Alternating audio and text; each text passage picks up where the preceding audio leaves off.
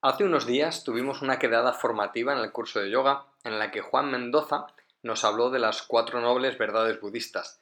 Fue una charla muy profunda sobre aspectos del budismo clásico, pero también de nosotros mismos, y quería compartirla con todos vosotros. Juan Mendoza, gran estudioso de, budismo, bienvenido y muchas gracias por estar aquí en, en Cállate Yoga. ¿Cómo estás? No, pues primero que nada, muchísimas gracias a ti para, por invitarme. Eh, estoy muy bien. Eh, siempre la oportunidad de tener esta, estos espacios para platicar acerca del el Dharma del Buda, para mí es como, híjole, es, es necesario, ¿no?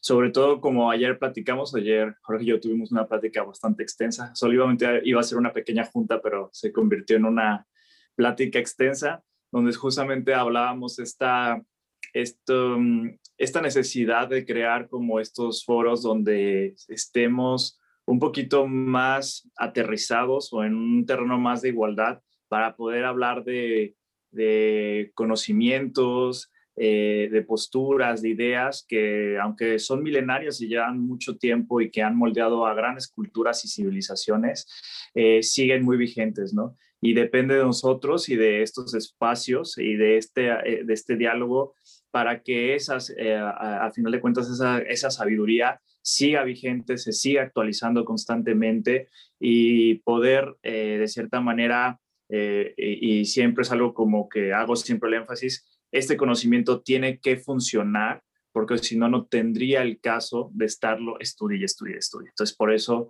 qué bueno, estoy muy feliz de estar aquí, espero que sea una de muchas, ¿no? Sí, ay, mira, ya me lo has quitado de la boca porque, porque lo iba a decir. de hecho, eh, el email que, que, les he enviado, incluso en las redes sociales, ya he puesto, ¿no? oye, fundamentos del budismo, hoy vamos a hablar de las cuatro nobles verdades, que es uno de los pilares donde, donde se, se fundamenta, eh, valga la redundancia, la enseñanza de, del señor Buda. Y, espero, yo también espero que, vengas y nos hables de, un montón de cosas más. Esto es una comunidad de yoga y desarrollo personal, pero el Buda siempre está con nosotros porque primero yo le, llevo muy a gala, hemos hecho vídeos hablando del Dhammapada que tengo aquí y siempre, siempre les hablo del budismo. Tenemos la meditación de que, que lo llevamos conjunto y tú además eres practicante de yoga como me, como me dijiste. O sea que, bueno, creo que, creo que todo casa perfectamente. Sí, y, creo que es algo, eh, es algo muy interesante lo que estás diciendo de cómo, a final de cuentas, el Buda se llega a colar, ¿no? A, a meter ahí asuntos como tanto de la construcción personal de vida, eh, de cuestiones espirituales, pero incluso hasta incluso se está metiendo en cuestiones de psicología, ciencia y toda esa cuestión. Entonces el Buda es un personaje que su conocimiento es muy escurridizo y se, lo, y, se, se, suele colar en otras, en muchos de los saberes, ¿no? Entonces es muy interesante ver y creo que este tema de las cuatro nobles verdades nos da de cierta manera un norte, una dirección para descubrir por qué es así, ¿no? Eh, por qué es que el Buda tiene un conocimiento que se le, eh, que aunque la tradición asiática nos lo pone en un contexto muy religioso y que yo destaco y aplaudo ese contexto religioso, eh, sin embargo, ver qué fue lo que observó hace 2600 años el Buda, que sigue siendo tan actual a una persona de nuestro día, ¿no? Entonces, ¿qué, hay en ese mensaje? ¿Qué hay en ese descubrimiento eh, para poder uh, descubrir lo que él nos está enseñando? Y algo, fíjate que bien interesante es eh, algo que él mismo decía, ¿no? Eh, ver al Buda como autor, como nosotros solemos luego considerar a, a, maestros, ¿no? Esto es como, este es el autor de tal filosofía, este es el autor de tal cosa. Eh, el Buda no le gustaba mucho eso. Él decía que simplemente lo que había hecho era descubrir lo que muchos antes, anteriormente a él, ya lo habían descubierto y que seguramente después de él eh, iban a venir muchos a descubrir por su propio esfuerzo. Entonces, este énfasis que da el Buda de dar, del Dharma en un aspecto como eh, más allá de un saber o un conocimiento, en realidad es, una, es un descubrimiento eh, flagrante de lo que es la realidad. Es muy interesante eh, ese, ese color, e, e, e, esa textura que le da el Buda desde un inicio de su enseñanza. Y es por eso creo que luego sabe a esto, ¿no? El practicante de yoga lo hace, pero también el de negocios y también el psicólogo y el científico. Y entonces hay esta, esta oportunidad de diálogo. Sí, bueno, ahora, ahora entramos ya en materia, pero justo con lo que estás diciendo es interesante lo uno con una de las primeras simbologías del budismo, más que las figuras del Buda eh, en concreto, fueron los pies y la rueda, ¿no? Es como, mira, mi símbolo o el símbolo es como los pies y la rueda del Dharma, ¿no? El Dharma es la enseñanza y eso es una de las primeras simbologías del budismo. Si me equivoco, me, corriges, por favor, Juan. Pero es muy interesante el decir, mira, lo, lo desconceptualizo, lo despersonalizo y solo soy uno un caminante con, pues eso, ¿no? Llevando la rueda del Dharma a, donde haga falta. Sí, completamente. Y efectivamente fueron de las primeras formas en cómo se le ubica simbólicamente al Buda, y aunado al famoso árbol del Bodhi, que también era otro de los símbolos en cómo se le, se le eh, e, ejemplificaba al Buda. Y, y es, es, eh, creo que esto es a mí, en mi caso, pues bueno, eh, yo les podría decir, voy a ser objetivo, pero pues no puedo ser tan objetivo porque pues soy budista, claro. al final de cuentas, eh, pero a, mí como practicante ah, budista, creo que ahí es donde encuentro la importancia e incluso una especie de innovación, podríamos decirlo, una innovación en relación a que descubrí, en lo personal, descubro un camino en donde el fundador de este camino espiritual, él mismo se pone por debajo o se descentraliza la importancia de su figura frente a la propia enseñanza. Y eso se me hace brutalmente importante. Aunque claro que si nos vamos al, aspecto burdo de la, tradición religiosa, donde vemos grandes budas y eso, yo en lo particular me encanta la imagen del Buda como símbolo, eh, en realidad, cuando nos metemos directamente a la, enseñanza, a la opinión que él tiene, él se pone por debajo de su propia enseñanza. Es como la, irrelevancia de, la figura del Buda frente al Dharma, ¿no? Entonces es algo muy interesante, muy, muy, interesante. Sí, creo, creo, que hay dos cosas muy interesantes en, en, el budismo. Una es la que estás diciendo tú, ¿no? El propio Buda se pone detrás de su, enseñanza o de la enseñanza, ¿no? Es como, oye, he descubierto esto, pero que, esto ya estaba aquí, ¿no? O sea, yo pues me he dado cuenta de esto. Por eso me gusta el concepto del tatágata, ¿no? El despierto, ¿no? Es como, uy, mira, esto estaba aquí, no he hecho nada especial, simplemente como que he despertado, he descubierto esto. Eso me parece muy interesante. Y luego otra cosa que me parece muy interesante es que, que el Buda dice, no te creas nada porque te lo diga yo, sino porque tú lo descubras con tu propia experiencia, ¿no? O sea, que, mi, que mi guía solamente es como, como algo que apunta, ¿no? Creo que eso es ya brutal, o sea, eso es ya de ser un maestro. De hecho, eso que comentas, ese texto en específico fue lo que a mí me llevó, a final de cuentas, a ser budista. es justamente el texto viene del Canon Pali, de, eh, eh, del Kalamasuta, eh, se llama, donde el Buda da esta instrucción y es muy interesante en el contexto y, podemos hacer como tres charlas acerca de este, de este discurso. Perfecto. Pero creo que nos ayuda un poco a, a, entender algo que yo cuando me toca dar estas charlas digo, es como la garantía de calidad que el Buda da frente a su enseñanza, ¿no? Si nosotros compramos cualquier artículo electrónico, un iPad, una computadora, eh, olvido las palabras en España que se utilizaban para la computadora, ordenador. Ordenador, sí, no te preocupes que te entendemos bien, te entendemos. el ordenador, el móvil, eh, siempre hay una garantía que nos da la marca, ¿no? En cierta manera, si se te descompone, si falla, si no viene completo, hay una garantía, ¿no?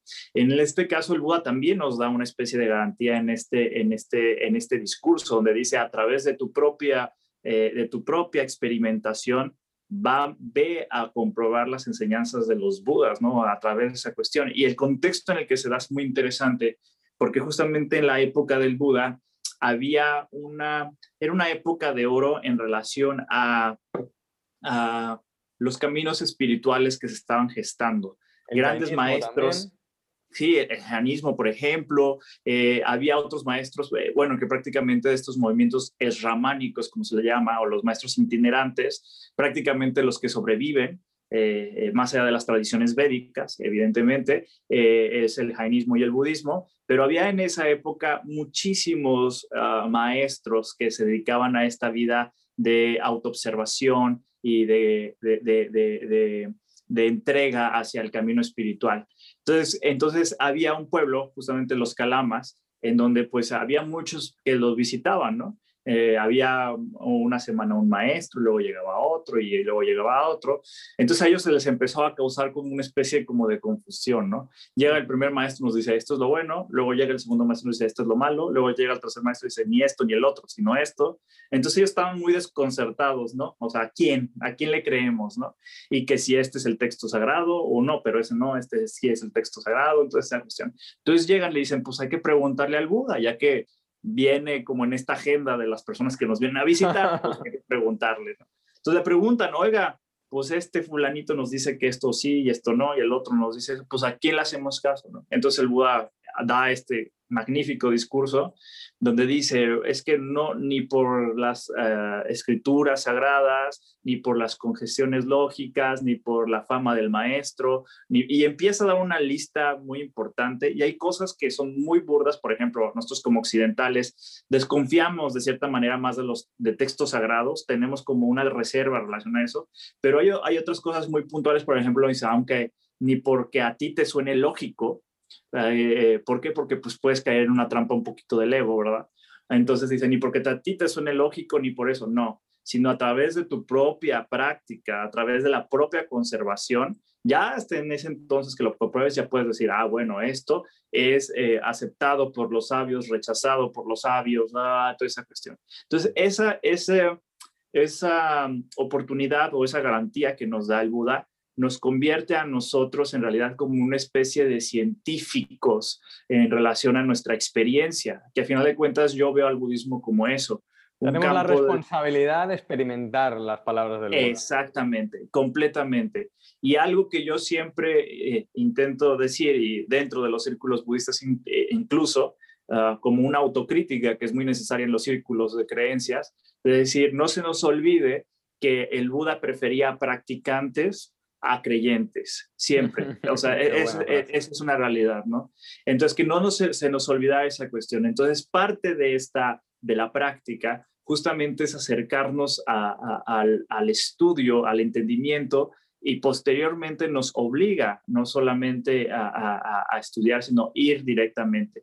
Eh, una vez decía eh, un maestro, eh, Sawaki, que hacer eh, lo que llamaba el hacer horas nalga, o sea, estar meditando todo el día, decía, y, si al día, y si vas afuera y un perro te hace del baño en el pie y, y pateas al perro, entonces tiras a la basura por completo las horas nalga, él decía, no en esa cuestión. Entonces decía como que entendamos eh, el aspecto de lo que es la práctica, pero más allá de la práctica, de, la tradición, de la práctica de tradición, ¿no? Sí, sí.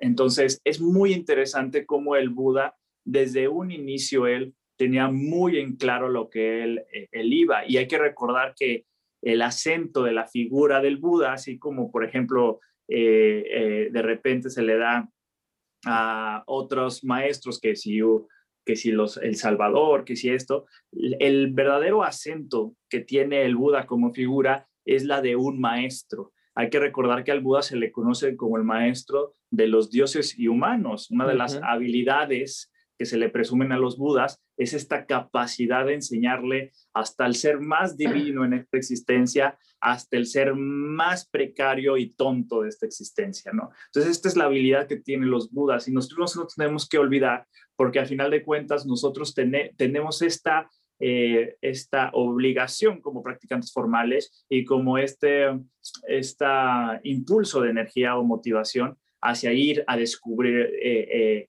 cómo estas enseñanzas del Buda impactan en mi propia vida, ¿no?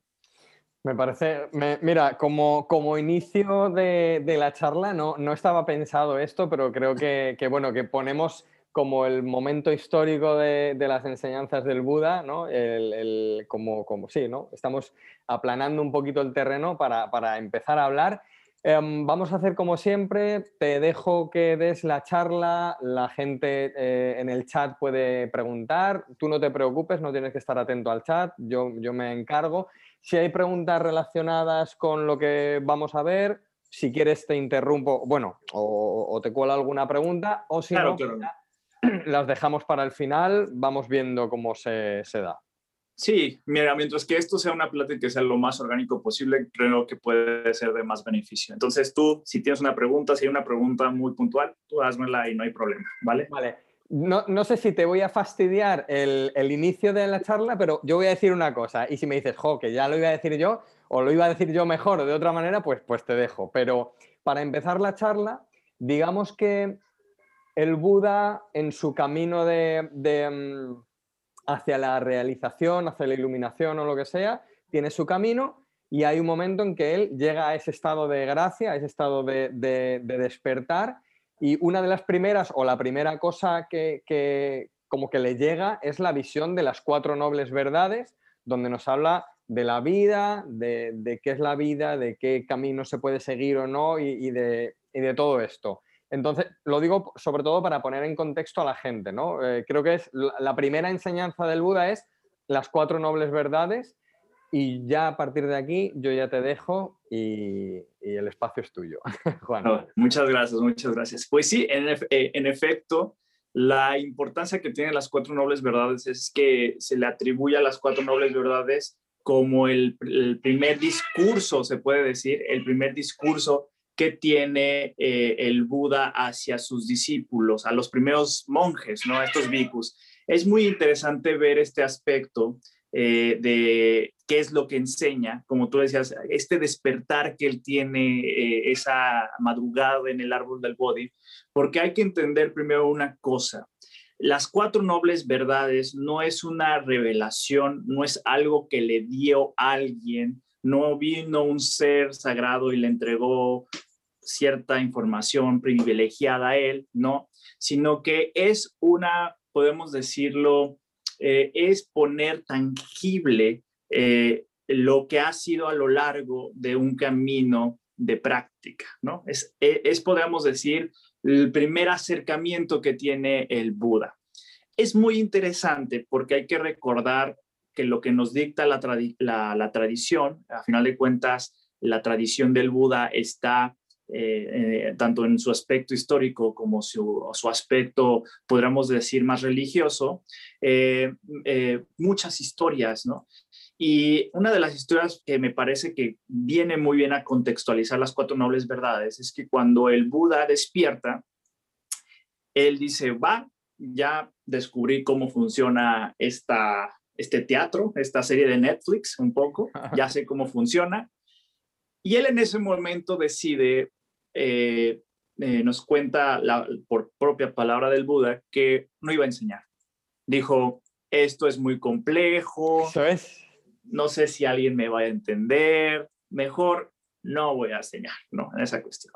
Y hay una historia muy, eh, muy peculiar donde ah, ah, Brahma, desconozco, no me acuerdo específicamente porque hay varias figuras de Brahma, al final de cuentas dentro de la tradición védica, que son figuras y muy importantes dentro de las tradiciones védicas, Brahma va y se le presenta que estamos hablando del ser más divino dentro del contexto eh, religioso en el que, eh, en el que él se, eh, se, mueve, y se le aparece, le dice, oye, no, tú tienes que enseñar, lo que acabas de darte cuenta es necesario que vayas y se los enseñes, ¿no? en esa cuestión. Y hace Brahma una petición hacia el Buda de enseñar, ¿no?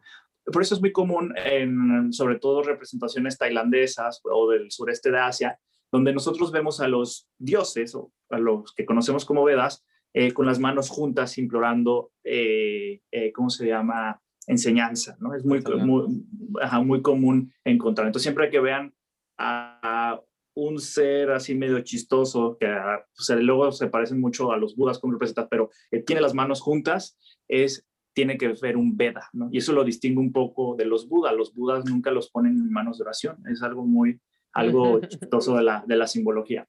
Entonces le pide justamente esa cuestión y dice el Buda, vale, voy a enseñar. Ok, ya me lo pidió Brahma, voy a ir a enseñar, ¿no?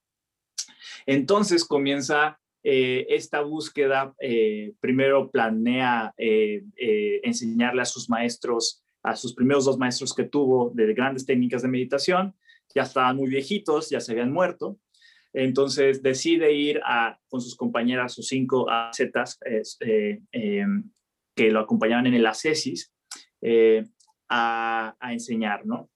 Y es muy interesante ver que lo primero que les platica eh, justamente es como este descubrimiento eh, que él tiene. Ahora, es muy importante entender también que las, las, las cuatro nobles verdades es la base donde se va a construir toda la enseñanza del Buda. ¿Qué significa? Muchas veces se piensa que eh, cuando uno estudia las cuatro nobles verdades, no sé si es una expresión que solamente es aquí en México, pero es como echar toda la carne al asador, le llaman. Sí, sí, aquí también usamos esa, frase. esa frase. Pues el Buda no hace esto. El Buda no hace un, no, no echa todo en la primera enseñanza. Lo que plantea el Buda es una estructura muy interesante para llevar al practicante eh, como al entendimiento del gran problema, o sea, de un retrato general. Posteriormente, ya empecé a construir otro tipo de doctrinas que se, sustentan dentro de estas cuatro nobles verdades. Tradicionalmente es muy importante las cuatro nobles verdades. ¿Por qué? Porque hay que recordar que el budismo como religión oficial, o sea, como una religión, ah, no me gusta la palabra oficial, más una, una, una religión cultural, una, una, religión, una tradición religiosa, tiene muchas ramificaciones. Exageradamente es una gran diversidad. Muchas de, escuelas. Eh, de muchas escuelas, tradiciones, vehículos, porque hay toda una eh, metodología para la división misma. Entonces hay una gran diversidad, ¿no? Pero siempre todas, hasta la escuela más pragmática, la más práctica, hasta la escuela más esotérica del budismo, va, parten de una primera enseñanza que son las cuatro nobles verdades. Entonces, por eso tiene mucha importancia para los budistas eh, como tal, porque es, a final de cuentas, la, la enseñanza que los une, ¿no? Hay que recordar que a la primera, no, a, a, la, a, las cuatro nobles verdades se le conoce eh, el nombre del discurso, porque los, las enseñanzas del Buda se dividen por discursos, o sutras, o sutas, en Pali, eh, como eh, el primer giro de la rueda del Dharma, ¿no? Así se le conoce. y, hablo de esta diversidad porque justamente hay unos que consideran el primer giro y también un segundo giro, y hay otros, eh, otros vehículos que es el primero, el segundo y también de un tercero. Entonces hay otros que dicen, no, el tercero no lo dijo, y luego otros dicen, no, pues el segundo tampoco. Entonces, pero todas tienen el primer giro, justamente, ¿no? Y este primer giro es, son las cuatro nobles verdades, ¿no? Las cuatro nobles verdades es muy, muy interesante. Y ahí es donde yo digo, ahí Buda demuestra que era un maestrazo. Yo siempre que estoy estudiando digo, ay, este era un maestrazo. Algo le sucedió porque este es mi, mis respetos, ¿no? Esa cuestión. Eh, plantea una especie de seriación lógica a través de las cuatro nobles verdades. Para entender más a las cuatro nobles verdades, las tenemos que entender como con este ritmo que llevan las cuatro, las cuatro. Ah, es un camino, te va explicando, te va como guiando en relación a estas cuatro nobles verdades. Es muy importante entenderlo así, porque si nosotros lo entendemos parcialmente y, y aislada estas cuatro nobles verdades, el budismo incluso nos puede parecer un poco pesimista, incluso, ¿no? De hecho, en, sus grandes, en, en la época en que hubo un gran intercambio entre Asia y Occidente, hablando a nivel intelectual, donde los intelectuales descubrieron a Oriente, los occidentales, este, eh, muchos, incluso eh, filósofos pesimistas, eh, veían al Buda como un gran filósofo pesimista. Y yo siempre hago la broma como de, Sí, nada más que agarraron la primera y la segunda noble verdad. Eh, les faltó la tercera y la cuarta, ¿no? Como que yo creo que estaba incompleto el libro, ¿no? No sé, en esa cuestión. Y sí, bueno, es entendible porque en esa época apenas se comenzaba a dar un estudio y una seriedad a las traducciones del Buda. Es, eh, las, eh, a final de cuentas, nosotros como hispanoparlantes dependemos mucho de las buenas calidades de las traducciones para entender a, su profundidad. Esto es, esto es algo que yo ignoraba en un inicio siendo budista, pero sí cómo el sentido de una palabra puede cambiar todo el sentido de, la, de, la, enseñanza. Entonces, claro, entiendo que en esta época, en esa época, apenas empezaban a, a, hacer los primeros bosquejos de la, de la enseñanza del Buda, de manera seria, ¿no? En esa cuestión. Entonces, por eso es importante tener este como contexto de las cuatro nobles verdades. ¿no? Ya yéndonos directamente a las cuatro nobles verdades, ahora sí para entrar en calor, eh, eh, y luego esto no se vuelve una charla de cuatro horas, hablando de las cuatro nobles verdades. Si no, lo, eh, hacemos en, cuatro, en cuatro partes. En cuatro partes, ¿verdad? Una cada una. Este, la forma en cómo vamos a entender, o lo que yo sugiero como la entendamos, que a mí en lo personal me ha servido para entenderlo, es como si fuéramos un poquito al médico, ¿no? De hecho, es, en la tradición es muy, ah, en la tradición budista luego se le suele comparar al Buda como un médico, ¿no? Y es una forma en cómo se explica las cuatro nobles verdades. Imagínense que ustedes tienen, no sé, un dolor de panza, no de estómago. Eh, entonces, uno es que dice, ay, tengo este dolor de estómago, ¿no? Ah, pues eso resulta ser la primera noble verdad. Luego, la segunda noble verdad, vamos con el médico, él puede decir, sí, tienes un dolor de estómago, pero este dolor de estómago tiene una causa, ¿no? Qué bueno. Eh, eh, eh, entonces, esa es la segunda noble verdad, ¿no? Entonces decimos nosotros, ay, ya nos vamos a morir. No, no te preocupes. Si quitamos la causa, que en el caso de México, por ejemplo, es comer mucho chile, si dejas de comer mucho chile, de eso ya, ¿cómo se llama? Eso va a hacer que ya no te duela la panza, ¿no? Vas a mejorar. Y la cuarta, y la cuarta noble verdad sería la dieta para seguir, de, donde te quita todos los irritantes y, la, y alimentos que te ayudan a mejorar tu digestión para que no te duele esto. Básicamente, esas son las cuatro nobles verdades. Eso es lo que describe la, lógica ¿no? Eh, de las cuatro nobles verdades. Ya si nos ponemos en... ¿eh? Pero, perdón, es buenísimo, nunca, nunca lo había pensado así, ni lo había oído así, y me parece, y me parece brutal tu explicación. No obstante, sí me gustaría que, que nombrásemos las cuatro nobles verdades como, como tal, como, como aparecen reflejadas, por si hay alguien que no las conoce, ¿vale? Para, para, para que las sepamos. Claro, y de hecho voy a aprovechar para explicar un segundo aspecto para entender ya de aspecto un poquito más tradicional las cuatro nobles verdades. La primera noble verdad es la verdad de Dukkha. Ahorita vamos a hacer un poquito el desglose, porque yo les decía que el término es muy importante en estas cosas, ¿no? O la verdad, o eh, popularmente llamada la, la, la, verdad, la noble verdad del sufrimiento, ¿no? No me gusta mucho ese término porque no le hace justicia a la profundidad del término de Duca, pero ahorita vamos para allá. La segunda noble verdad es, eh, es la noble verdad de la causa eh, de Duca, ¿no? o la causa del sufrimiento. La tercera noble verdad es em, la, noble, verdad del cese de Duca, ¿no? Y la cuarta noble verdad, la cuarta noble verdad del camino que lleva al cese de Duca, justamente, o el famosísimo octuple noble sendero, ¿no? El, en el noble, ¿verdad? Si nosotros dividimos un poco para entender otra estructura, porque yo soy mucho de estructurar las enseñanzas porque te ayuda un poquito a guiarte más, podemos entenderlo y ya desde un aspecto más filosófico, más tradicional, la primera y la segunda noble verdad nos describe nuestra realidad actual. ¿Qué significa? El samsara. La dukkha y, el, y la causa de dukkha es, es el samsara. ¿Qué es el samsara? La vida de fenómenos o la vida fenoménica que nosotros vivimos. Eso describe la primera y la segunda verdad. La tercera y la cuarta describe cómo salir de esta. Eh, eh, eh, esas, es son las dos, como las dos funciones de la, de la noble verdad. ¿no? Ahora, vámonos directamente a la primera. Hablamos de dukkha. Como yo les digo, tradicionalmente se dice, dukkha es sufrimiento. ¿No? Eso es lo que traduce. Entonces, cuando traducimos así muy torpemente y rápidamente la primera noble verdad, decimos, la vida es sufrimiento, toda la vida es sufrimiento. Pues sí se suena muy pues feo, ¿no? Cuando nos dicen así. La primera vez que lo lees dices, joder. Sí, sí, de hecho, ¿no? Pero fíjate que el sufrimiento, como les digo, no le hace justicia a, lo que significa dukkha. Eh, dukkha incluye el sufrimiento, pero es que cuando nosotros lo, lo, llamamos sufrimiento, siempre a mí me viene a la cabeza como estas telenovelas que se producen así como más en Latinoamérica, de, ya saben, ¿no? sí, sí, perfectamente. Eh, eh, se la pasa el protagonista en el sufrimiento total, ¿no? Mucha pasión. Sí, mucha pasión y toda esa cuestión y siempre está llorando y todo le pasa. Este, son así, ¿no?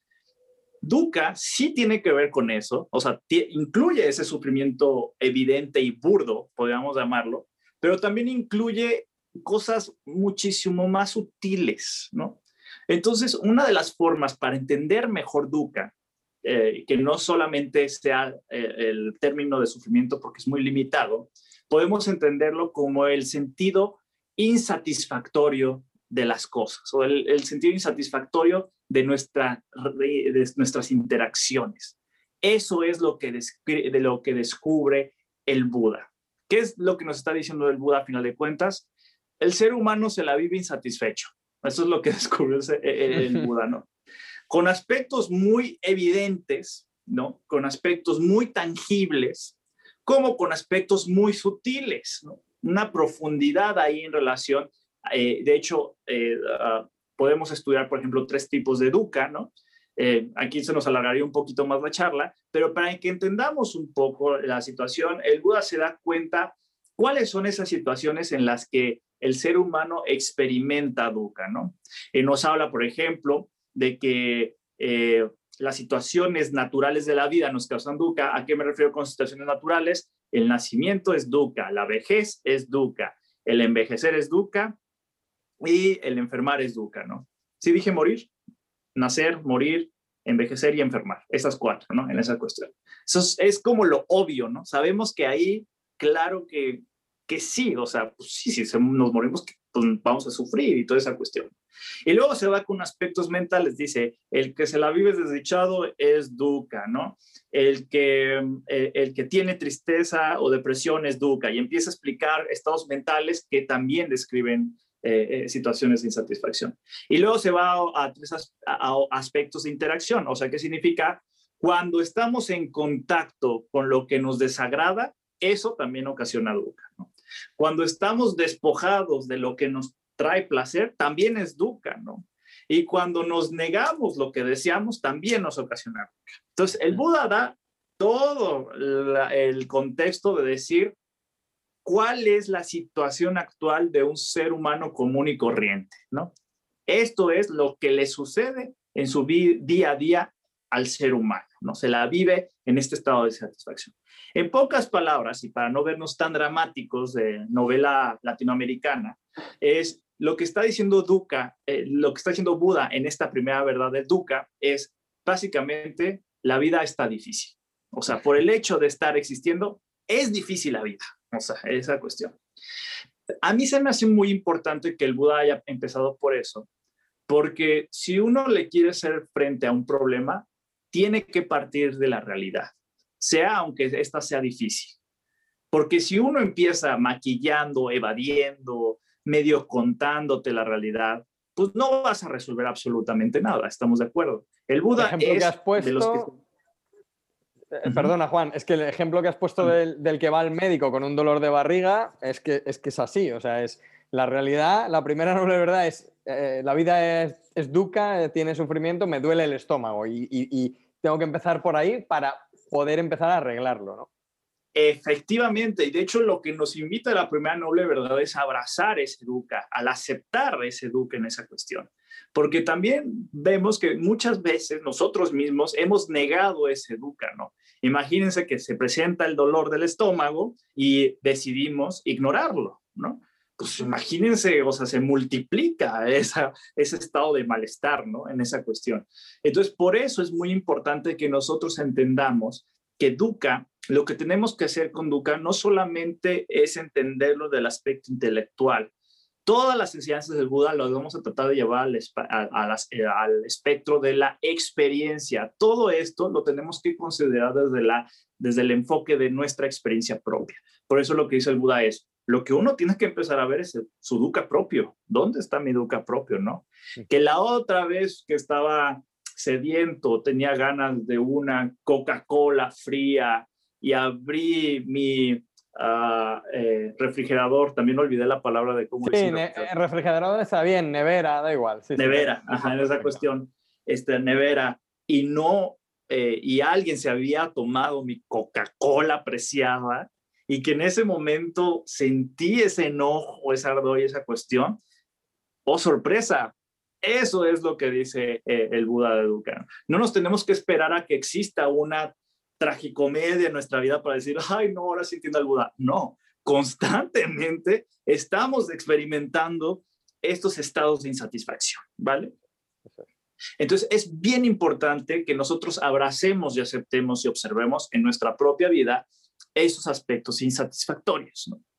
Ahora, se pone más interesante y también un poco más denso, ¿no? Porque luego el Buda llega y dice, no te, pues fíjate, resulta ser que el problema en sí, pues no es en sí dukkha, sino que hay algo atrás que lo está produciendo. Le llama la causa de dukkha o la causa del sufrimiento. Y aquí también tenemos un poquito de truco por la cuestión de las traducciones, ¿no? Lo que nos dice el, lo que nos dice el Buda es, a dukkha lo produce algo que él señaló como zana, así, zana. Tradicionalmente, o como me gusta llamarlo, como las primeras traducciones de, tradujeron zana como deseo, pero este también es muy impreciso de eh, definirlo así. ¿Por qué? Porque nos causa muchísimos problemas filosóficos al poner la palabra deseo atrás de, esa explicación. ¿A qué significa el deseo? O sea, ¿qué, es lo que, digo, sana? Sana como tal. Lo que se está refiriendo como sana, que es algo que traducen los monjes terabadines un poquito ya más específico, es el anhelo por el deseo. Sinceramente, me quedó más claro, pero yo todavía me seguía cuestionando así como, ay, es que todavía suena como difícil de entender el anhelo por el deseo. Es como un doble deseo, una cosa así. Prácticamente lo que nos dice Buda es, el origen de tu insatisfacción está en la pésima relación, en la relación tóxica que tú tienes con tus deseos. Ahí está el origen de, tu insatisfacción. esto cambia radicalmente el entendimiento si solamente vemos burdamente, es el deseo, ¿saben? O sea, nos dice, porque hay deseos fidedignos como, por ejemplo, este, querer ayudar a un ser, ¿no? Entonces, erróneamente entender como, entonces el problema es desear, entonces no voy a desear ese tipo de cosas, es, es eh, eh, eh, diría mi maestro, es estúpido pensar ese tipo de cosas. ¿no? El problema que tenemos es el aspecto que, que no, no tenemos habilidad para lidiar cuando surge un deseo en nuestra mente. No tenemos esa habilidad para, para hacerlo en esa cuestión. Y lo que pasa cuando surge un deseo es que luego quedamos, ah, eh, nos quedamos atrapados. Hay una especie como de gancho que trae el deseo, que nos dejamos atrapar por él, que es el famoso y que nos daría pláticas enormes, que es algo que se llama uh, upadana o que lo traducimos como el famoso apego. Estaban hablando justamente en el chat de eso, de que si el apego tal, y les estaba diciendo, ¿no? Que bueno, que el apego, el deseo, que podrían estar mm, juntos, complementados o podría ser uno parte del otro, ¿no? Sí, el, apego surge, eh, eh, podríamos decirlo, eh, el apego es el pegamento hacia el deseo, podríamos decirlo. eso es como se podrá a, entender como Upadana. Upadana es muy, muy, también nos dice mucho análisis y esto podrá ser también motivo de otras 20 charlas. Upadana es, dicen que es como la gasolina en realidad. Es una gasolina del deseo, ¿no? Uno le echa y ¡fum! Eh, explota más en esa cuestión. Eh, entonces, eh, ser conscientes que tenemos una muy mala relación con nuestros deseos y que eso es sana, es el aspecto de sana, y eso al final de cuentas, cuando no podemos o cuando, o cuando nos adherimos al deseo, esto es lo que ocasiona, al final de cuentas, nuestros, nuestros estados de insatisfacción, ¿no? Eso es lo que está apuntando el Buda. Y aquí eh, eh, el Buda hace un primer bosquejo a lo que, a, lo que después desarrollaría con mayor profundidad, sobre todo en su enseñanza de los dos eslabones de la interdependencia, que, lo que va a hacer posteriormente el Buda con esta enseñanza es a descomponerla, bueno, a, disgregarla, ¿no? A separarla para que entendamos más a profundidad a Zana, que es justamente que Zana tiene componentes, claro, en una de ellas es el apego, la otra es la aversión, y como raíz de todas estas dos es la famosa ignorancia, ¿no? Eh, pero bueno, eso lo dejamos ahí porque también es todo un debate filosófico si nos vamos bajo esa vertiente, ¿no? sí, de hecho muchas, muchas traducciones hablan de la segunda noble verdad como que la causa de, de ese sufrimiento es la ignorancia, ¿no? Eh, en muchas ocasiones se ve así. Sí, sí, y, y, en realidad no se están equivocando, nada más que hay que entender como que la ignorancia es parte del complemento de lo que integra Sana, ¿no? En realidad, ¿no? Eh, eh, tradicionalmente lo que dijo el Buda fue directamente sana y posteriormente desarrolló esta cuestión. Hubo muchas cosas que fue desarrollando posteriormente muy interesante. Luego, después de la segunda verdad, pues ya diríamos, si nos quedamos aquí, diríamos, no, pues la vida está fregada, ¿no? Fúchila, qué, qué feo es vivir, ¿no? Pero luego hay un... Juan, ¿vas a empezar con la tercera? Sí, sí, sí. Pues déjame un segundo, simplemente por resumir pues toda tu charla en, una frase es como la primera noble verdad. Oye, la vida es difícil, esa es como la primera noble verdad, por causas de la enfermedad, la vejez, eh, bueno, las cosas que conlleva la vida. Y segunda noble verdad, todo esto viene también por los deseos, los apegos, eh, las ignorancias, aversiones y demás, ¿no? ¿Podríamos resumirlo así en una frase? Por, en cierta manera, sí. Sí, en cierta manera, sí. Así muy simplificado sí, muy simplificado. Entonces, y sobre todo entender este aspecto de la segunda noble verdad para que no se nos olvide, porque luego eh, sé que a nosotros los occidentales nos encanta la palabra apego, ¿no? Y nos apego y apego y todo es apego, que también hay que aprender a distinguir lo que es apego y lo que no es apego y lo que es el desapego. Y es lo que, hay una cosa yo que yo siempre digo en, en México, ¿no? Es una frase, ¿no? Que siempre les digo cuando estamos estudiando esta parte de las cuatro nobles verdades, les digo, una cosa es el desapego que propone el Buda y otra cosa es que te valga madres, que es una expresión de México. El valer madre significa que no te importa. ¿no? eso no significa desapego, eso no significa, ¿no? Eso, es importante, ¿no? Eso es importante. Pero bueno, esto es para otra charla, hablar de, de la importancia del desapego, ¿no? Entonces, este, es muy interesante porque, como les digo, estas dos nobles verdades, lo que nos está retratando es nuestra actualidad. Lo que estamos inmersos en esta vida de, eh, fenoménica, de fenómenos que estamos en interacción con ella. Luego llega la tercera noble verdad, que ahora ya nos va a poner un poquito más, porque les digo, si nos quedamos con eso diríamos, qué horrible es vivir, ¿no? Luego llega Buda y dice, no te preocupes, hay una posibilidad. Hay una posibilidad para salir de todo esto, Hay una posibilidad. Y entonces el Buda ahí propone una fórmula, lo que dice él, ok, a ver, si Zana es la causa por la que desencadena Dukkha, entonces, si quiero erradicar Dukkha y quito Zana, pues entonces Dukkha no se puede producir. Esto sería como, pues si le corto, eh, tengo un árbol y le corto las ramas nada más, pues va a seguir saliendo ramas. Entonces, para matar a ese árbol, ¿qué tengo que hacer? Pues matar a la raíz, ¿no? Muriendo la raíz, ese árbol no va a poder sacar más ramas. ¿no? Entonces, ok, ok, entonces, para lograr la superación de Duca, que es todo lo que nos ha llevado a, a, filosofar hasta acá, dice, entonces, pues tengo que matar a Zana, tengo que acabar. Esto es muy importante y por ahí leí en, el chat una pregunta y espero responderla con esta, eh, con esta respuesta. Esto es lo que le da su característica de camino espiritual o un camino religioso al budismo. ¿Por qué? Porque aquí el Buda lo que está proponiendo es acabar radicalmente con el sufrimiento.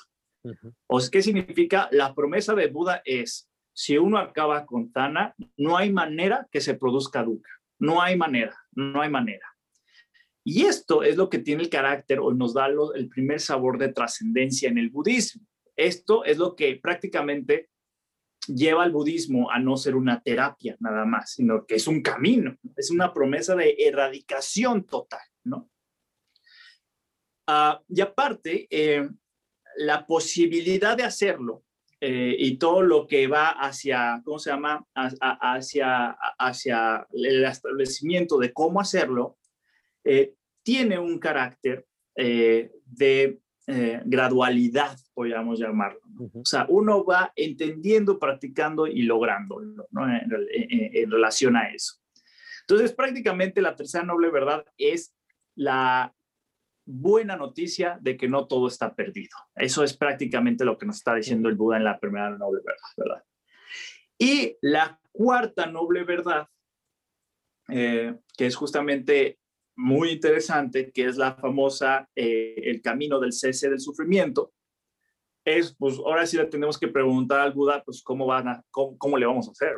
Pues, pues, sí, que muy bonito suena todo y todo, pero pues ya va cómo lo hacemos, ¿no? Claro. Y esto es lo que el famoso octuple noble sendero, es lo que se le conoce como el octuple noble sendero. ¿Qué es el octuple noble sendero? Yo la defino al octuple noble sendero como el diseño de la práctica eh, que tiene, eh, bueno, vaya la redundancia, que tiene un practicante, el cual va a abordar tres esferas muy importantes de su existencia, podríamos llamarlo así. Voy a empezar a anunciar los ocho estadios del octuple sendero, eh, pero a veces como hace este tipo de listados, pues no ayuda mucho, como que nos queda muy hueco toda esta cuestión. Y yo he descubierto que si lo analizamos bajo su figura de las tres grandes tareas, nos queda más claro porque está más sintetizado, ¿no? El primero, eh, eh, eh, podemos encontrar que el diseño que tiene el octuple noble sendero es el correcto entendimiento, el correcto pensamiento, el correcto esfuerzo, la correcta atención, la correcta concentración, el modo de vida correcto, la acción correcta y la palabra correcta. Son ocho estadios de la práctica. Es un listado muy grande y, luego me dicen aquí, ay, no, a aprendérmelo y este. Y yo siempre les digo, no hay problema. Sí, mm. Eh, fíjate que yo te iba a decir de hacer otra charla hablando solo del, noble octuple sendero y un apunte, un apunte. Nosotros en el curso tenemos un club de lectura y cada mes leemos un libro y hace unos meses estuvimos leyendo El despertar del Buda interior del Lama Surya Das, no sé si lo conoces, que justamente habla del octuple sendero. Eh, o sea que bueno, que alguno de los que hay por aquí, si se lo ha leído, mm, lo va a hacer. Ya tiene ya. Y si, y si no, pues, para eso estás aquí tú. Ok, perfecto, perfecto. Entonces, esta, eh, al octuple noble sendero lo podemos entender bajo su figura de las tres, eh, de las tres tareas o de las tres grandes tareas. Podemos juntar el estadio del correcto entendimiento y el correcto pensamiento, estos dos campos los juntamos y hacemos la esfera de paña, que significa sabiduría. El entrenamiento en la sabiduría está compuesta por esto. Aquí es la primera esfera. Luego nos vamos a la segunda esfera, el esfuerzo correcto, la correcta atención y la correcta concentración, los unimos en una sola tarea para hacer y esto es samadhi, que significa la concentración. Entonces ya tenemos apaya, sabiduría, y samadhi, concentración. Y luego está una tercera esfera que juntamos la palabra correcta, la acción correcta y el modo de vida correcto, lo juntamos en una misma y es Shila, que es Shila, la ética, ¿no? entendamos cómo funcionan estas esferas. Lo que el Buda está haciendo es crear eh, acciones concretas con respecto a la propia experiencia del practicante. Número uno, en relación a su propia mente, samadhi, esfuerzo correcto, correcta atención y correcta concentración, mi relación que yo tengo con mi propia mente. Número dos, sabiduría, paña, correcto entendimiento y correcto pensamiento, el cómo yo a través de mi experiencia me desarrollo con la realidad ¿Cómo lo gestiono? Ajá, cómo gestiono, cómo puedo relacionarme con la realidad. Y la tercera, palabra correcta, acción correcta y modo de vida correcto, es cómo yo llevo una muy buena relación con mis iguales, con los que me rodean, ¿no? En esa cuestión. Estas son las tres grandes tareas que dice el Buda. Eh, practicándolas, eh, teniendo en cuenta dentro de nuestra radar de práctica, esto nos va a llevar, a final de cuentas, a la superación de dukkha a través de la erradicación de dana. ¿no? Prácticamente así se logra el famoso y tan mal entendido nirvana en, relación a eso. Si ustedes se fijan, en todo momento tiene un carácter completamente práctico. O sea, en todo momento. Totalmente. Y esto es lo que hace muy ah, interesante a la propuesta que tiene el Buda, ¿no? Eh, es muy interesante también ver cómo posteriormente él va desarrollando otras, otras doctrinas que van de cierta manera nutriendo y ramificando la propia enseñanza de las cuatro nobles verdades. Pero todas, todas, todas, las, todas, todas sus eh, enseñanzas, hasta la más ah, profunda y aparentemente filosófica, alejada de nosotros, tiene su reflejo en las cuatro nobles verdades. Por eso son muy, muy importantes. A veces con tristeza veo que en círculos budistas las cuatro nobles verdades pretenden verlas en dos párrafos y vámonos, ¿no? Y se van directamente a cuestiones de, uh, eh, en el caso de las escuelas Vajrayana, pues las tantras, ¿no? En el caso los de la reinos, los, sí, todo ese tipo de cosas, pero nunca se da el tiempo para plantear realmente pues, ¿qué fue lo primero que enseñó el Buda? ¿no? Y ahí tú te vas dando un poco cuenta cómo él mismo va dándose cuenta según eh, las inclinaciones, eh, los entendimientos de su propio círculo de renunciantes, cómo va dándole eh, cierta ah, importancia a ciertos aspectos. Es muy interesante porque muchos conocen la primera, la primera enseñanza, pero muy pocos conocen cuál fue la segunda enseñanza quiero preguntarle al público, ¿alguien sabe qué fue el segundo discurso del Buda? O sea, este es el primero. ¿Alguien sabe cuál fue el segundo? Vamos a ver, quién, a ver si se sabe. Lo dejamos ahí en, en, el aire. A lo mejor alguno que, que decía Carmen que sí se había leído el libro y que le había encantado. A ver si se acuerda alguien. No, no, estamos hablando propiamente del segundo giro de la rueda del Dharma, claro porque son periodos de, o sea, primer eh, giro, segundo giro y tercer giro, estamos hablando periodos de, de enseñanza, ¿no? Eh, lo que me estoy refiriendo más es del primer giro, o sea, del, la, la, primera sección de la dentro de la, sí. Ajá, ¿cuál fue el segundo discurso? Y, es, y, mucha gente no, no conoce, ¿eh? pero es muy interesante qué fue lo segundo que enseñó. Cuéntanos, cuéntanos. Entonces, ¿nadie, ¿nadie se supo la respuesta? Están callados. O sea, han estado hablando todo el rato, pero ahora están callados, están expectantes. A ver, a ver. Ok, el segundo, el segundo discurso fue acerca de Anatha, que es Anatha con respecto a las enseñanzas del famoso no yo, que significa la no esencialidad del yo. Eso es prácticamente lo que hablo.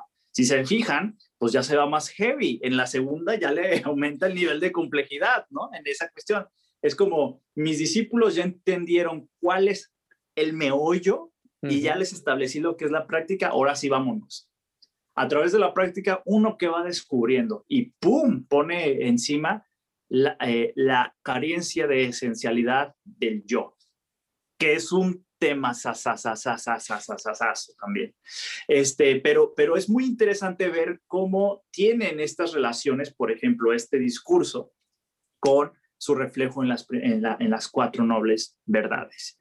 Entonces, ¿cómo, ¿qué tenemos que hacer con las cuatro nobles verdades? Tenemos que transitar por ellas. Es la mejor forma.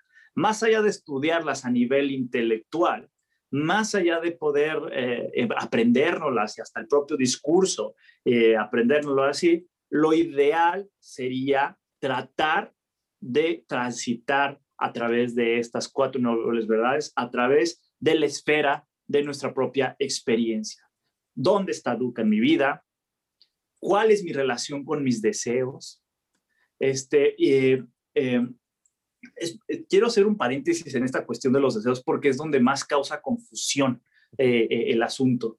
en la tradición budista se entiende que por el hecho de ser seres humanos, estamos dentro de la esfera del deseo. ¿Esto qué quiere decir?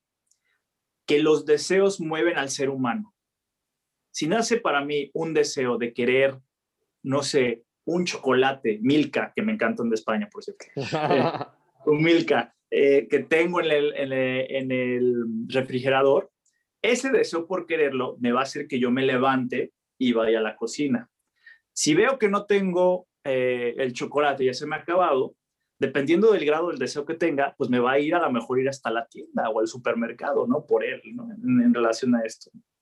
Eh, entonces, es muy importante que, entendamos que el problema no es en sí el deseo, no es el problema, sería muy burdo, caeríamos un poco en una simplificación muy burda de la enseñanza del Buda y caeríamos en extremismos, ¿no? Que justamente acuérdense que el Buda no era fan de los extremos, ¿eh? era, era eh, su, su, enseñanza está diseñada en, los, en, el famoso punto medio, ¿no? En relación a eso. Entonces hay que entender bien que el Buda decía, no está, estamos diciendo que el desear sea malo. Si tú estás eh, obsesionado con cancelar o suprimir tu deseo, o sorpresa, vas a tener más duca. Eso no es la cuestión. Aquello en donde te enfocas se expande. Claro, claro, completamente. Entonces decía el Buda, no, el problema es qué relación tengo con mis deseos. O sea, esa es la cuestión. Ahí está la verdadera clave. Cuando surge un deseo, es, pues es un deseo, soy un ser humano, tengo esa cuestión, pero no me voy a involucrar en este momento con él porque, no sé, estoy haciendo trabajo, no me voy a ir al supermercado ahorita eh, a, agarrar el chocolate, ¿no? En esa cuestión. Entonces, la clave de, justamente entender Zana es entendamos que el problema es la tóxica relación que llevamos con nuestros deseos. Eso es el meollo de todo el punto. Exacto, cómo lo gestionamos en relación a eso. Entonces, ahí está la verdadera clave de por qué podemos llevar a experiencias dolorosas de sufrimiento, ¿no? Eh, ¿Qué, más puedo decir? Sí, no, bueno, creo que, o sea, por mí sigue, ¿eh? pero, pero bueno, que, creo que creo que ha sido fantástica tu, tu exposición de, de, las cuatro nobles verdades, que además te has metido un poquito ya con, con el octuple sendero.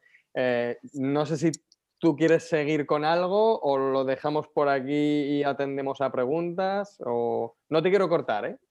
Ok, ok. No, pues simplemente como a lo mejor para eh, concluir, podríamos decirlo, esta parte de, los, de las, de los, de las eh, cuatro nobles verdades. Eh, es muy interesante el, el ver cómo esta práctica tan vieja, porque ya tiene muchos años, puede verse en, dentro de nuestros propios contextos. Y esto es muy importante porque lo que yo siempre les invito a las personas que pues tendemos esta fascinación por un camino espiritual o las tendencias más espirituales o toda esa cuestión, que no logremos caricaturizar nuestra práctica, ¿no? Esto es muy importante. La práctica, desde la visión de las cuatro nobles verdades, tiene que ver más con una relación de nuestra propia experiencia, a través de cómo vamos eh, a involucrarnos con nuestros procesos mentales, ¿no? Evidentemente para superar el sufrimiento, ¿no? Y esto lo que nos hace la propia dinámica es tener una mejor relación con nuestro entorno, ¿no? O sea, esto va escalando un poco en esa cuestión este tipo de urgencia, y también es muy interesante que si nos dice eh, muchos de los maestros posteriores al Buda, eh, incluso el propio Buda nos dice, si nosotros realmente eh, hiciéramos tangibles a Dukkha, tendríamos la urgencia de liberarnos ya. O sea, sería como de, claro que tendríamos que, que liberarnos ya, o sea, sería una urgencia esa cuestión. Entonces, por eso es tan importante no ver a las cuatro nobles verdades como algo que se tenga que estudiar, algo que tengamos que eh, em, esculpir en letras de oro y guardarlas en un altar con Buda, sino que es algo que debemos de llevar directamente a nuestra práctica. Es algo que estamos viviendo, de hecho.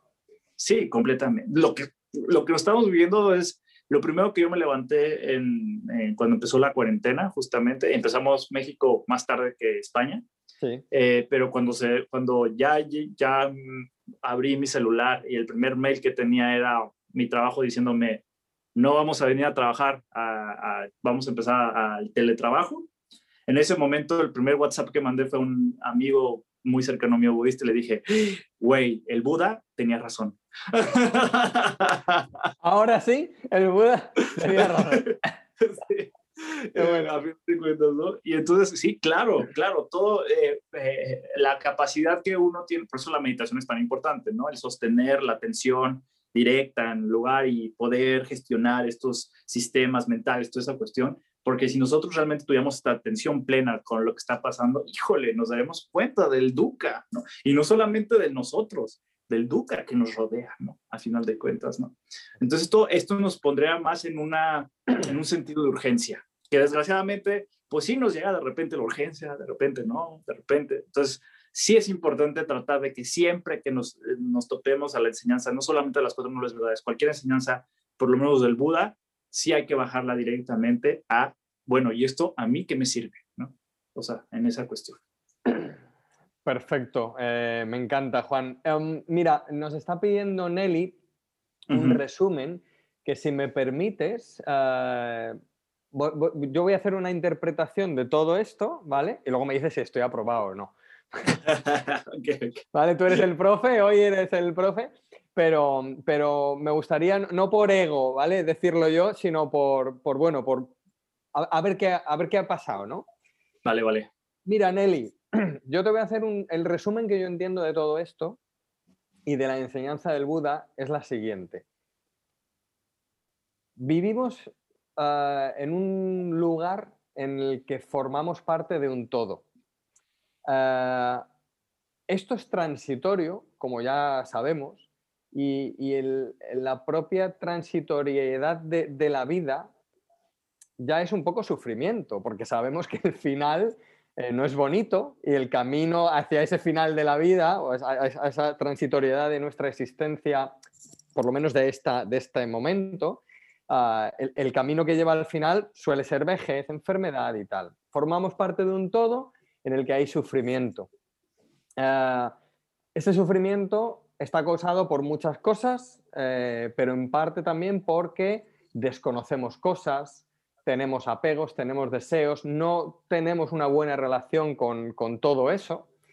Eh, y el darnos cuenta de que formamos parte de un todo y que es transitorio y que hay dolor, sufrimiento, ignorancia, apegos, deseos, nos puede poner sobre la pista de ¿podemos hacer algo para arreglar esto? Y el Buda nos dice, sí, podemos hacer algo para arreglar esto. Eh, o sea, hay, un final del sufrimiento y además podemos hacer algo por, esto. En el yoga tenemos los cinco llamas y los cinco niyamas, y en el budismo se habla del, del, noble octuple sendero. Yo siempre he defendido que entendiendo las cuatro nobles verdades y el noble octuple sendero, es, o sea, ya es como para toda una vida, ¿no? Entonces, si, entendemos cómo comunicarnos mejor, cómo pensar de una manera eh, más clara, de que nuestros medios de vida sean correctos, de, tener una ética. todo eso, ¿vale? Que son ocho pasos, cinco llamas, cinco ni llamas, eh, podemos vivir en este mundo en el que formamos parte de un todo con un sentido de trascendencia, porque a veces se nos olvida de que la vida es trascendente que no solo somos un saco de huesos y carne y sangre, ¿no? Y eso es lo que yo entiendo de las enseñanzas del Buda y lo que a mí me pone un petardo en el culete, como se dice aquí en España, para decir, oye, que nos han dado un cuerpo, que nos han dado unos años, vamos a aprovecharlos para intentar ir hacia ese, hacia ese final del sufrimiento que nos dice Buda. ¿He aprobado? ¿No he aprobado, Juan? Sí, no, y, es bastante interesante porque pones como las primeras piedras para situaciones un poquito más interesantes, porque dentro del budismo mahayana, y es algo que se los voy a dejar aquí nada más para, así como eh, para la serie de Netflix. Ajá, sí, esa cuestión. Justamente hay una parte donde, donde pues, porque la, la, idea sería, pues entonces, ¿qué es el nirvana, no? O sea, hablan del samsara y entonces, ¿qué es el nirvana, no? Y hay una, hay una en, el budismo mahayana donde dice es que el samsara y el nirvana conviven al mismo momento, en el mismo lugar y en el mismo espacio. Qué bueno. Y ahí se los dejo de tareas. Qué bueno. y así ya Qué bueno, qué bueno, qué bueno, Juan. Mm, eh, fantástica exposición. Eh, bueno, por aquí te han, felicitado, te han, dicho de todo. Eh, además, Zoom deja bajarme el chat, o sea que te lo puedo enviar y ver las ah, que, te están, que te están mandando. chicos, bueno, muchas gracias a todos los que, los que mm, estáis aquí, estáis participando. Se han tenido que ir algunos que han dicho, bueno, Blanca tenía su hija malita. Eh, mira, está diciendo Isabel, vuelve pronto, por favor. Claro, yo voy a estar aquí, creo que quieran. Sí, sí, no te preocupes, Isabel, que, yo ya ayer le dije, Juan, esto, esto no se acaba en una sesión, esto nosotros siempre queremos más. chicos, yo, yo creo que no hay dudas, pero chicos, ¿alguien tiene alguna duda? Yo me había apuntado una duda de, de ay, no sé de quién era, pero me lo había apuntado, la has contestado. Ya eh, he hecho el resumen para Nelly. Eh, a Javier dice que se le está haciendo corto por lo interesante, porque llevamos una hora y diez aquí. Eh, estupenda clase que nos ha dado. Bueno, es que yo creo que no hay dudas, pero bueno, chicos, ¿tenéis alguien alguna duda? Más flores, genial comunicador, te esperamos en Sendero. Ah, Juan, la segunda charla, tú no la querías dar del octuple sendero, me dijiste que la querías dar de qué? ¿De otra cosa? Pues, eh, o sea, bueno, es que hay por, no sé si ahorita lo traigo de moda, más bien, bueno, lo que estoy estudiando más, eh, pero podríamos hablar del octuple noble sendero, no, no hay ningún problema, digo, el octuple noble sendero se da para hablar, ¿no? En muchas ocasiones, ¿no? Eh, en cómo el octuple noble sendero, me regañaré mi maestro porque diría, vas a dar una charla del octuple noble sendero, eso no se da charlas, eso se va a la al campo de batalla, no me diría. Pero pues podemos hacer un bosquejo en, en general del Noble Sendero. Ahora, o si tienen alguna duda, eh, si quisieran una especie de charla en realidad, también me gustaría también si hay ciertos mitos o malinterpretaciones del budismo. También eso se da mucho de buena charla, ¿eh, Jorge? Así de que que si el Buda es gordo, que si el Buda es flaco, que si, que si los monjes porque se rapan, que si, o sea, todo ese tipo de cosas, creo que puede ayudar como a desmitificar eh, o hacer más tangibles al budismo, ¿no? En realidad. Sí, sí, yo creo que, que una charla del, del, octuple sendero, del octuple sendero sería más bien una charla entre todos, o sea, yo creo que en cuanto salga el primer paso y tú lo comentes, vamos a interpretarlo todos y vamos a colaborar todos y, así con todos los pasos. O sea que bueno, mm, ya hablaremos tú y yo a ver cómo lo montamos. Formato. Pero bueno, también puede ser interesante, ¿no? Decir, oye, el primer noble octuple, el primer paso es este, hablarlo un poco y oye, venga, lo debatimos un poco entre todos, también puede ser. O sea que, bueno, por eso no, no, no cabe duda. Mira, está, y justamente están diciendo todos que, que, no hay dudas, o sea que, que ha sido muy interesante y que, que no hay dudas. Pues eh, chicos, lo, dejamos aquí. Yo, eh, Juan, em, de verdad, te, agradezco mucho tu claridad. Eh, hoy incluso en las redes sociales ponía que, que, lo que más me gustó de ti, y ya te lo he dicho en privado, es que eres una persona normal, que sigues un camino, es un camino de conocimiento y que, y que tenemos que tener claro los conceptos para poder transitar por el camino y creo que tu manera de, exponerlo, eh, este camino del, gran maestro, me, gusta como, como, lo has dicho antes, ¿no? Este sí que era un maestro, porque creo que Buda es, así, es, era un grandísimo maestro. Todas las escuelas tienen, como has dicho, las nobles, eh, las cuatro nobles verdades y tienen a la figura del Buda y a la palabra del Buda siempre ahí presente, ¿no? Y yo, creo que es por algo. No sé si tú, te has dado cuenta también de esto, ¿no? De que el Buda siempre está ahí. Sí, completamente. Y de hecho, las tres grandes, como nosotros como budistas podemos decir que tenemos eh, un refugio o, un triple refugio en el cual nosotros podemos acudir cuando el samsara se pone feo, ¿no? y es justamente el, el, refugio, porque es un lugar donde te sientes seguro, al final de cuentas, es justamente el Buda como maestro, el Dharma como su enseñanza y la Sangha, que es la comunidad de practicantes, ¿no? Los monásticos, ¿no? Eh, así. Pero siempre, a mí lo que me gusta del budismo es que tiene una aparente, una figura burda, pero también hay una, un aspecto sutil, ¿no? Porque acuérdense que todo lo de la mente tiene que, son aspectos muy sutiles. El Buda, como el Buda histórico, Siddhartha Gautama, shalala, shalala, su aspecto sutil es la capacidad que nosotros tenemos cada uno de lograr la budeidad. Uno se refugia al final de cuentas de eso, ¿no? El Dharma, sí, es la enseñanza, las cuatro nobles verdades, todos los discursos del Buda, pero lo que hay atrás de sí es la realidad en sí misma, ¿no? ¿Cómo sucede la realidad en sí misma? Y la sanga, sí, la comunidad de estas personas rapadas y toda esa cuestión practicando, pero lo que hay atrás es la cuestión de fraternidad, ¿no? Entonces decía, uno se refugia, o sea, el verdadero refugio está atrás de estas figuras, ¿no? En esa cuestión. Entonces, en esas son las tres grandes joyas, como le conocemos los budistas, o el, el triple refugio, ¿no? Entonces, sí, ahí está en relación a eso. Mira, fíjate que nosotros en Cállate Yoga empezamos de esa manera, ¿no? Eh, llevamos ya casi cinco años de curso y evidentemente está la enseñanza del yoga, pero cada vez hemos ido de la práctica, hemos ido a la teoría, ahora estamos eh, trayendo pues, a gente como tú, a expertos, o sea, como, como más maestros, digamos, pero sobre todo lo que estamos haciendo es mucha más comunidad, mucha más sanga, ¿no? Y, de, una manera natural una cosa ha llevado a la otra. Y, bueno, pues fíjate qué sanga tenemos de, de gente cariñosa y de gente eh, sencilla, pero, pero súper fiel. Una cosa antes de irnos. ¿Sabes a mí una de las cosas que más me atrajo del budismo cuando, cuando lo conocí con unos, creo, yo creo que tenía unos 13 años? Es que en el contexto, en España hay un contexto católico, eh, yo creo que en México incluso más, ¿no? Que hablábamos ayer. Peor aún. Peor, peor aún. Y, y sin quererme meter con el catolicismo ni con ninguna religión, es verdad que como que el inicio del catolicismo, yo sí que siempre lo he visto como muy...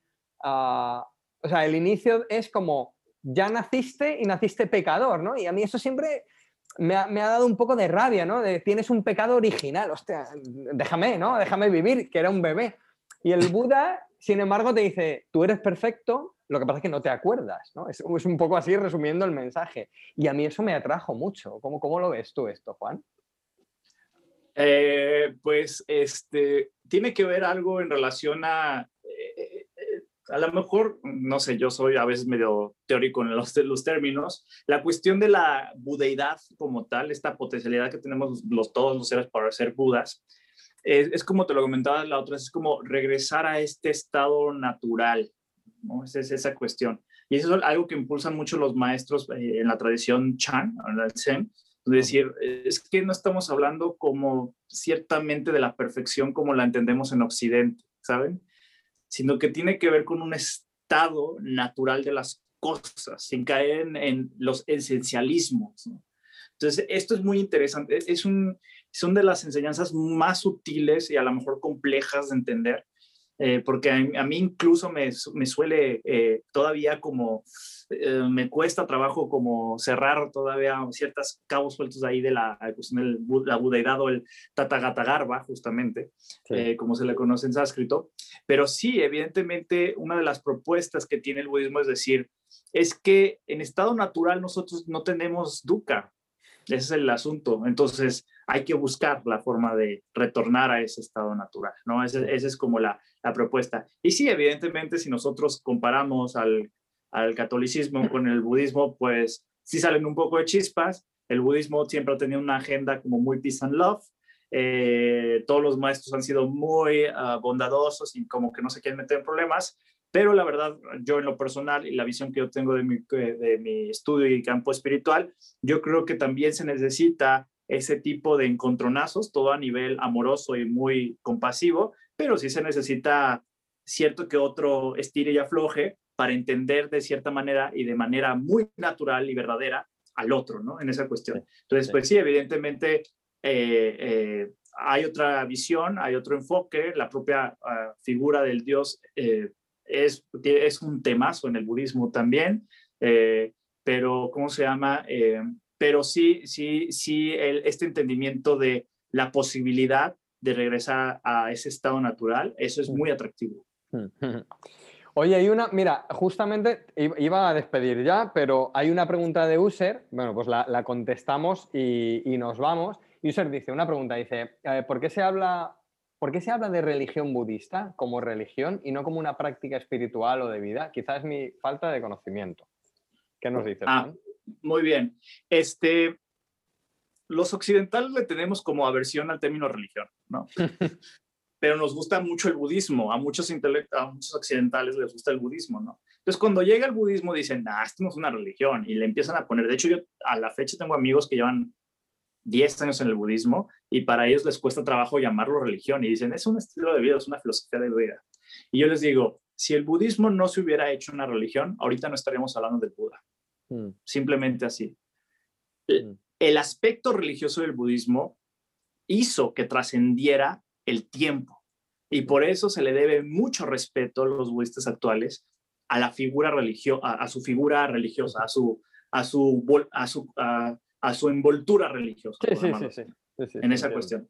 Entonces siempre digo, claro que le debemos tener respeto y hay mucho contenido muy interesante desde, esa visión religiosa. ¿eh? Eh, no es una religión como el problema de nosotros occidentales es que el término de religión de nosotros estaba así de chiquito. Entonces, como llegaron las de Oriente, era como de, ay, ¿dónde ponemos esto? ¿Dónde ponemos esto? No cabe, ajá, no cabe en esa cuestión. Entonces, se ha obligado que al término religión se amplíe, nada más que el problema es que no tiene muy buena fama en los occidentales. Mm. Ya como que no está ahí piqui, eh, pero como me dicen, ¿el budismo es un estilo de vida? Pues sí, pero es muy reductivo decir que es un estilo de vida, ¿no? ¿El budismo es una filosofía? Pues sí, pero también es algo reductivo, eh, para su amplitud es algo reducido. Si la persona solamente se quiere dedicar a estudiar la filosofía, padrísimo, pero o sea, esa cuestión. Eh, el Dalai Lama dice que hay tres formas de tomar al budismo, ¿no? Por su aspecto filosófico, por su aspecto del conocimiento de la mente y por su aspecto religioso. El aspecto religioso se supondría que contiene a las otras dos, o sea, es la más amplia, ¿no? En esa cuestión. Su aspecto filosófico, todas las enseñanzas que tienen que ver con el aspecto de la realidad, la trascendencia, cómo se observan los fenómenos, y el aspecto eh, mental es todo lo que tiene que ver de cómo funciona la mente, cómo podemos hacerle la meditación y todo ese aspecto. Entonces decía el Dalai Lama, uno puede abordar al budismo a través de estas tres grandes ramas. Y dice el Dalai Lama, como soy religioso, yo soy religioso, pues tengo que decir que el aspecto religioso contiene a estas dos. Yo la verdad de las cosas es que yo no, yo no, yo no, yo no he, a mí no se, a mí no me molesta decir que es mi religión. Hace poco hubo un censo en México, eh, sí es censo, ¿no? Sí, sí, sí, el censo se dice igual, sí, sí. Eh, el censo, ajá.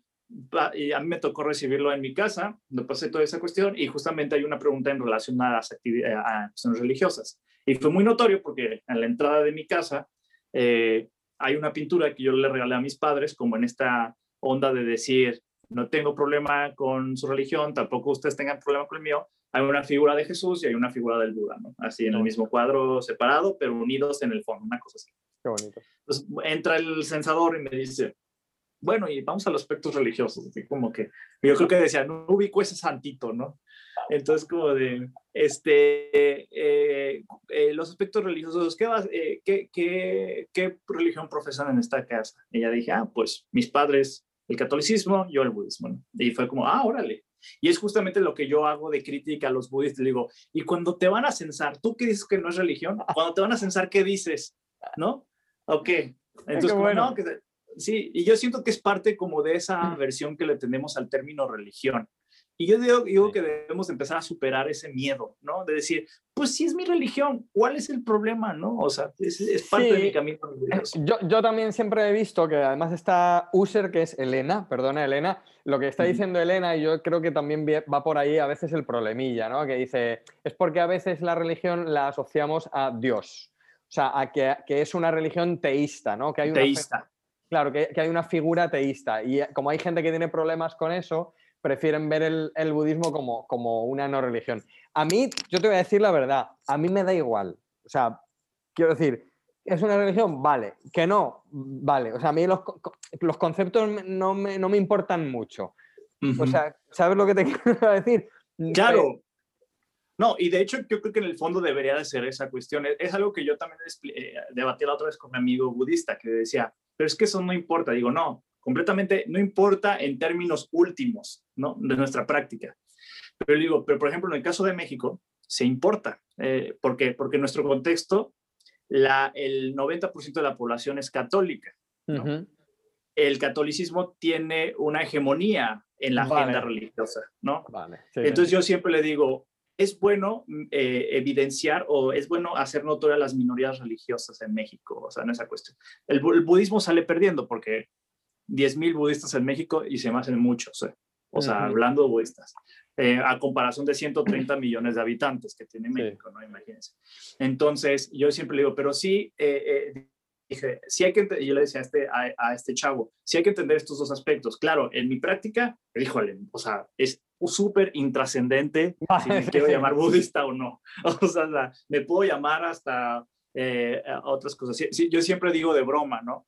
Eh, yo em, les voy a declarar algo. Soy, yo soy muy fan de cierta artista pop noventera. Eh, y, ¿Qué se llama?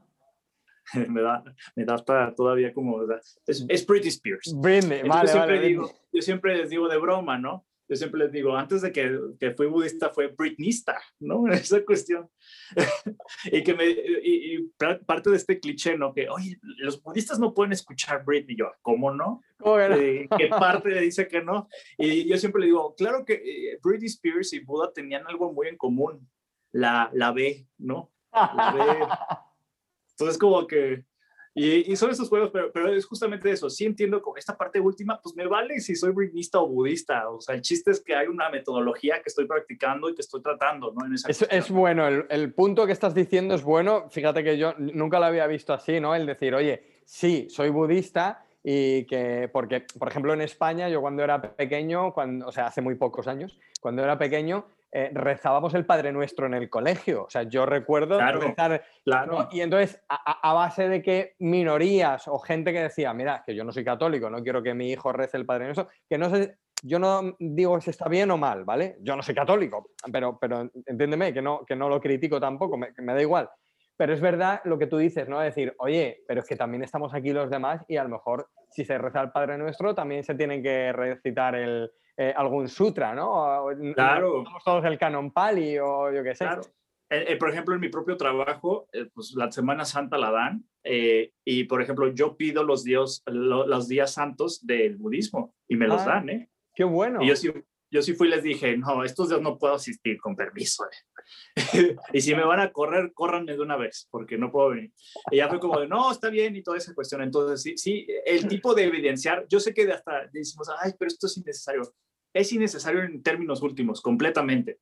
Pero en términos eh, del entorno. De la vida, De la vida, del samsara, podemos decir, sí es necesario, sí, hay, eh, sí, sí, sí, ayuda de cierta manera a empezar como, pues sí, hay minorías, hay, y no solamente el budismo, también están los Hare Krishna, por ejemplo, eh, están, ¿cómo se llama? Escuelas de yogas muy importantes, ¿no? Están, o sea, empiezas a decir, claro que hay esta posibilidad de decir, no, es que no hay una hegemonía ya, Mm. hay otra forma de ver las vidas. Entonces, por eso para, para, mí sí tengo este discurso un poco de arriba la diversidad religiosa, ¿no? En esta cuestión. Mira, me llevo, yo personalmente me, me has enseñado, me llevo esta enseñanza eh, y te lo agradezco porque como soy muy de no quiero conceptos en, la, en mi vida, eh, me los quito, pero es verdad que a nivel del samsara, y ahora que dices lo de los Hare Krishna, cuando antes se veían a los Hare Krishna por la calle, nadie entendía, ¿no? Estos son de una secta, te van a raptar, no sé qué. Y luego te vas a sus escrituras eh, y a Swami Prabhupada, su, su maestro, y era, hacemos Hare Krishna, lo recitamos en la calle para llevar amor a los demás. O sea, es como, ostras, no es que no te vayan a raptar, que están saliendo a la calle no por ellos, sino por ti, ¿no? Y lo que dices tú, ¿no? De levantar la mano y decir, soy budista, soy Hare Krishna o lo que sea, está bien para que la gente conozca y, vea que, está bien la diversidad. Exacto. Bueno, Juan, que no te quiero entretener más. Mira, eh, están, bueno, están hablando por aquí y yo os he leído a todos mientras eh, Juan hablaba, pero me quiero despedir con una frase que ha dicho Mercedes de la casa y dice, Juan, ¿de dónde has salido? Deslumbrante. pues según el budismo, hemos estado tú y yo y todos los que estamos aquí, ruede y ruede, ruede al samsara. A lo mejor tú fuiste mi mamá en algún punto. Así que nos vamos a reencontrar. A lo mejor, sí, sí, ¿por qué no? Y Eloy decía, oye, un día hablamos eh, de, Eloy está diciendo, un día hablamos de, la reencarnación y tal. Pues también podemos hablar, podemos hablar de la reencarnación. Temazo, temazo. Eso sí que es un temazo. Bueno, Juan, eh, y chicos, bueno, chicos, gracias por estar ahí. Juan, muchas, muchas gracias de corazón, sabes que te lo agradezco. Eh, me ha encantado, sabes que cuento contigo para, para, lo que sea, ya hemos hablado de más cosas y estoy deseando que, hagamos más cosas y que hagamos girar la rueda del Dharma. Completamente, a eso venimos el samsara. Juan, un beso, un abrazo, namaste y, y nos hablamos y nos vemos, ¿vale? Perfecto, un saludo a todos, nos vemos. Chicos, chao, chao, nos vamos, queda grabado. Chao, chao a todos. Gracias, Juan. Chicos, bueno, el maestro se ha ido. Em, espero, que, espero que os haya gustado mucho. y nada, queda grabado como siempre, evidentemente. Y, bueno, creo que ha sido flipante. Ya he hablado con él y le vamos a tener por aquí, porque yo quiero que venga a hablarnos de muchas cosas y, estamos hablando de, muchas cositas. ¿eh? Eh, así que un poquito de paciencia, porque ahora él también se iba a mudar de, ciudad y está un poco entre, entre dos ciudades. De hecho, hoy no estaba en casa, está en la ciudad a la que se va a ir a vivir. Y, bueno, pero que sepáis que hemos hablado para, traerle aquí seguro, o sea, sí, y, hacer alguna cosita más en el curso, ¿vale? Em, que se vienen más profes y vienen muchas cosas. Em, sabéis que estoy 24 horas pensando en, vosotros y, vamos, esto, esto continúa y, y, el budismo, pues el tema ya sabéis que para mí es como el temazo, el budismo, que siempre tengo al señor Buda en, la, boca. Ah, y en unos días está Samadhi eh, a tope, eh, el Samadhi, nuestro Samadhi. Si alguien no sabe de lo que hablo, pues tiene que ir a eh, quedadas formativas, comunidad, y ahí hay una charla que se llama presentación de Samadhi o os presento Samadhi o algo así. Bueno, pues ahí hablamos de Samadhi. Chicos, un beso muy fuerte. Chao, chao. Chao, chao.